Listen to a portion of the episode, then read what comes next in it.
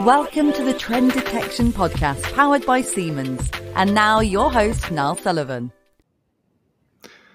Hello, everyone. Welcome to this episode of the Trend Detection Podcast. Um, I'm really pleased to have Peter Schopf back on the podcast. He's been been on a few times in the past. We've we've got this um, semi regular um, IoT time slot where there's no real fixed agenda, but we just talk about what Peter's seeing in the market at the moment, um, based on you know his conversations with customers, when at all the events he goes to, and everything else. Um, but for those who maybe haven't listened to our previous conversations, um, I'll just ask Peter just to quickly sort of introduce himself. So over to you, Peter. Thanks a lot for having me again. And yeah, just about myself, I've been long time with Siemens as uh, manager and in all kinds of different positions there. Yeah? So kind of as a commercial manager mainly at the beginning, but then I was transforming by strategy and business development at the end into a sales role, sales for IoT mainly for the IoT approach by Siemens. Um, was the MindSphere back then platform, yeah, and it kind of developed into the accelerator now. And well, this was very exciting. And at the same time, I also had a kind of hobby project within Siemens about augmented reality. So how to approach that. Uh, that kept me busy for seven years in parallel to my main job. Uh, and I also started to make a PhD about that topic. So I'm very excited as well about the possibilities of the industrial metaverse, for example, which is a big Siemens focus, uh, but all in, in the connection under the umbrella of Industry 4.0. Uh, that, that, that is really driving. And now I had the possibility, a very nice one, to, to try out myself to go into consulting, digitalization consulting, which I'm currently doing with kind of a network of, of peers. And uh, we want to approach the market and support, especially in the area of AI, know, but also obviously in the overall digital transformation leveraging AI, which is currently regenerative AI, just a huge thing coming at us. And I think not many people fully understand the scope and breadth of what is coming as a change uh, towards us. And therefore, I'm very excited actually that I can focus on, on such topics and also then support companies making that transition, make, ha, having and gathering that understanding. Yeah, no, absolutely. No, really good to hear. Um, so, okay, yeah, just to sort of kick us off, I guess, because um, um, obviously there was a big event um, in Nuremberg. Um, was it last week or the week before? Um, SPS, which Siemens has a, a very well, a slightly big presence, one might say. Um, but you you were obviously there, Peter. I mean, what, was there any sort of key takeaways in terms of key themes at the moment? It might have been some of the things you've just mentioned, actually. But um, what sort of stood out to you at the at the event? Exactly. So, so that was also what, what interested me uh, a lot, I have to say. Um, obviously, I, I was uh, first time as the, at the SPS, not as a Siemens employee, but, but in a kind of in a neutral way. And so I was very much looking forward to explore different angles and different presentations. And uh, well, there lots of interesting things, of course, uh, but also very technical, very product focused. And uh, as you pointed out, I mean, Siemens setting, it was a whole hall just by Siemens and, and very impressive again. And what, what I really liked about that approach was kind of this end to end approach towards digitalization. Yeah. Where you start with the design, you then go into the, the production phase, you go into optimization phase. And uh, so they had the, these different areas basically set up. So it was very nice uh, to, of follow along. And at the end, was sustainability and energy management. Um, and this all kind of as an integrated package. And I, think that is uh, one of the themes that are very relevant, that it's not only product focused, that it goes much more. Companies try to, to provide solutions, not, not just products, but, but really the customer end to end experience is something that, that many more companies try to address at the moment. And what is then obviously uh, also playing a role in that context is AI. And there also again, Siemens um, was I do admit uh, the only company I found which already had um, a claimed production ready uh, generative AI approach. Yeah, so you could chat with a machine, um, just ask it about its current status, and it would reply uh, via a large language model in a very comprehensive and intuitive fashion. Yeah, so very nice approach, and and also I mean they address the possibilities via AI uh, coding of uh, than, than SPSs and, and else. Uh, so that, that was very, of the controls of the machines, uh, that was very interesting, I think, as well. And Yeah, and it was something we talked about before. So we talked about this visualization of digital transformation. I guess that's sort of the next the next step on that journey, right? Because that's that's a great example of that. What you were describing before we went on air. Yeah, exactly. I mean, uh, as I was still with Siemens, being an, a sales leader, we, we always struggled with with the problem to to kind of convince customers of the overall digital transformation. Because well customers have this tendency which is obviously understandable. They they look at certain implementation projects for digital transformation in a way as if they would evaluate uh, one of their product offerings and that means that typical uh, kind of question what is the roi yeah do i have the roi in one year or in two years when i do that project uh, and if it's two or more, I, I, just don't do it because I have other potential product developments which have a quicker ROI.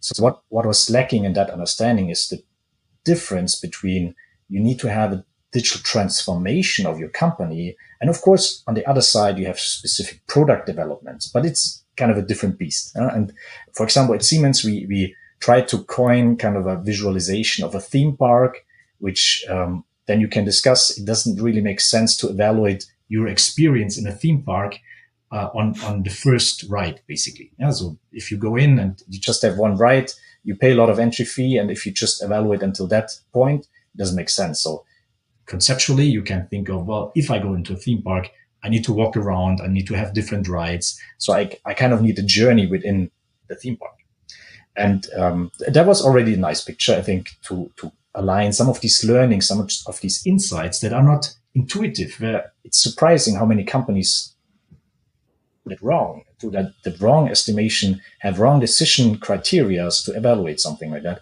And I've been just thinking about another way to visualize it, and I would just love to discuss it also with you and and the audience as such, because it's actually the first time I, I want to talk about it, um, and that's kind of to make that clear the importance of data and, and the overall context of a data transformation. So just try to visualize and, and be critical. Feel free about that. Yeah. Uh, but try to visualize you are a mayor of a village, medieval village. Yeah. So in the old days, basically, but you have a big vision.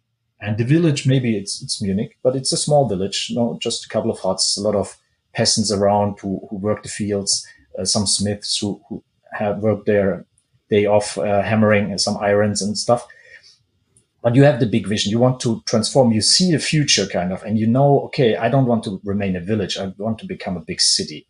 I want to develop, for example, Munich, a city into, into real thing.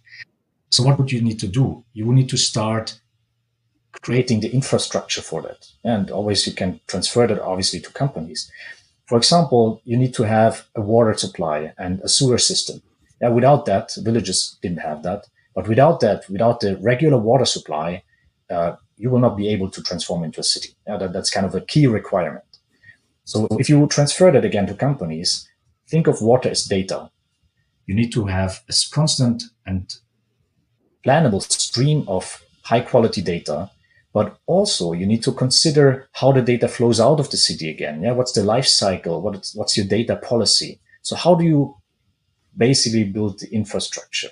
And IoT, for example, Internet of Things, it hasn't developed as as fast as many people in the in the business world expected, but it's a key requirement for further use cases. Going back to our city example, for example, when you when you think of a mill, yeah, a mill needs steady water stream in order to then grind the, the weeds uh, automatically, let's say. Now, without the data streams, you can not automate your processes within your company. Or if you transfer that to other areas, a constant water supply would, would enable like a mill. You would, would enable an automated smithy, like kind of uh, also powered by water uh, force.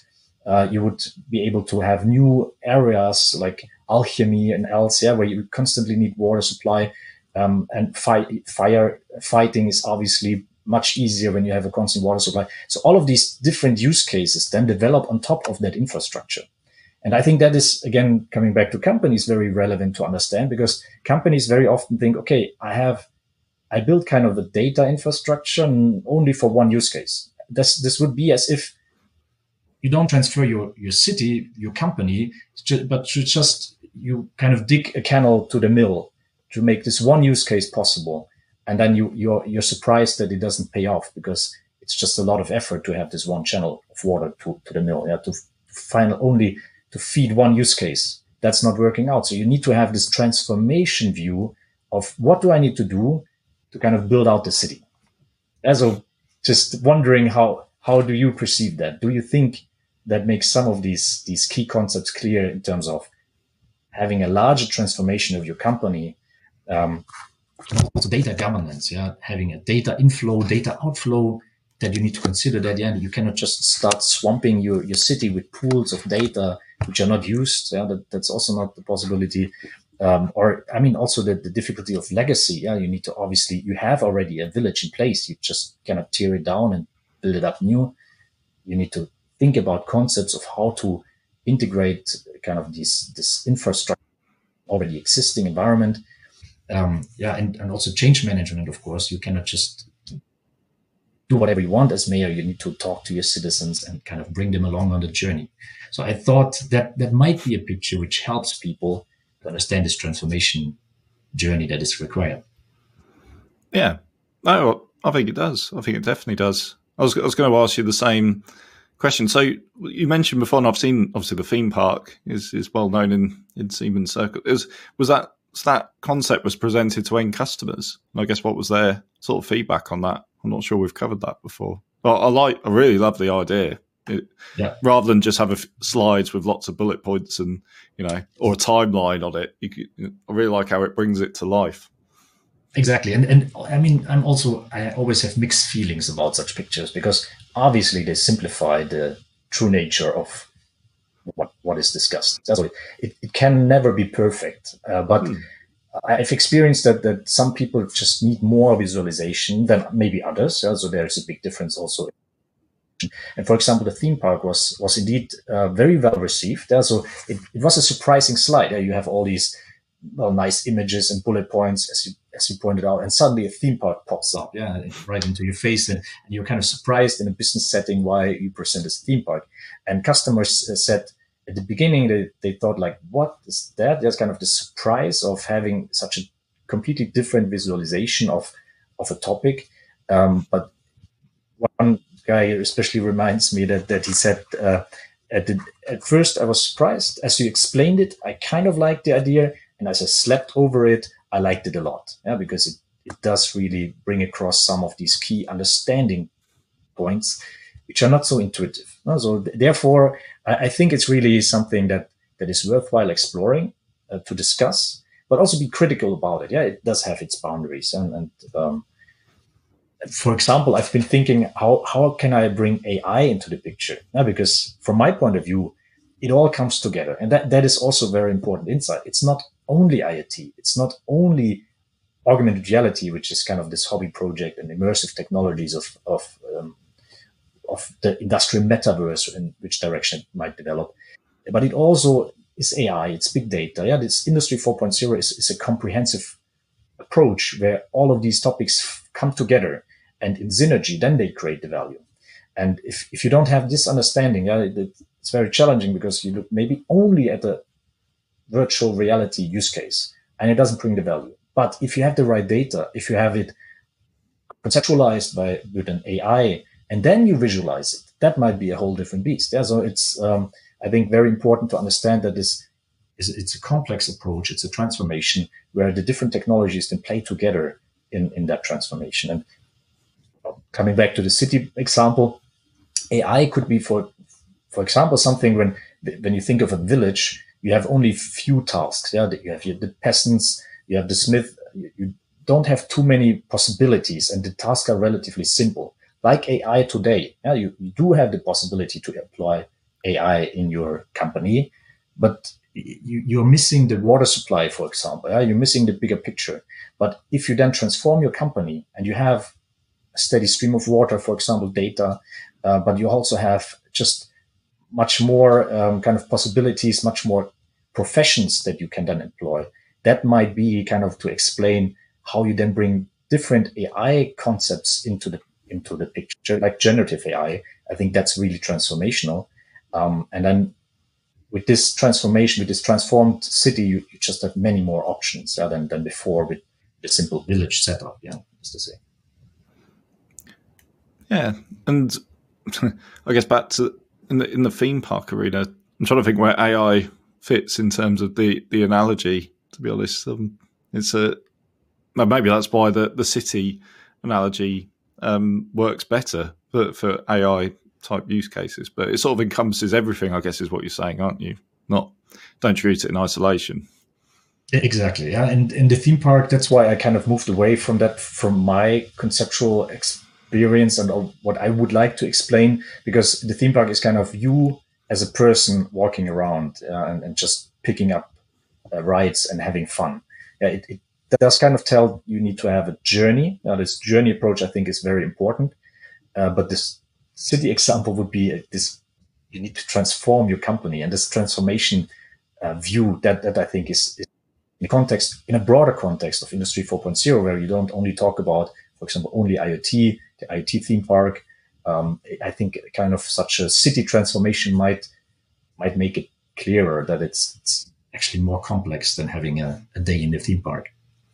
Yeah, and and more. I guess the other good thing about it is it's about things being interconnected as well. So you know, I'll say like the water flowing in or the data flowing should flow into into lots of different areas and affect lots of different things. Whereas a fee, yeah, the theme park analogy sort of everything's in isolation. Obviously, the you know you travel to different bits and and test different bits, but yeah, I feel like the city in the city.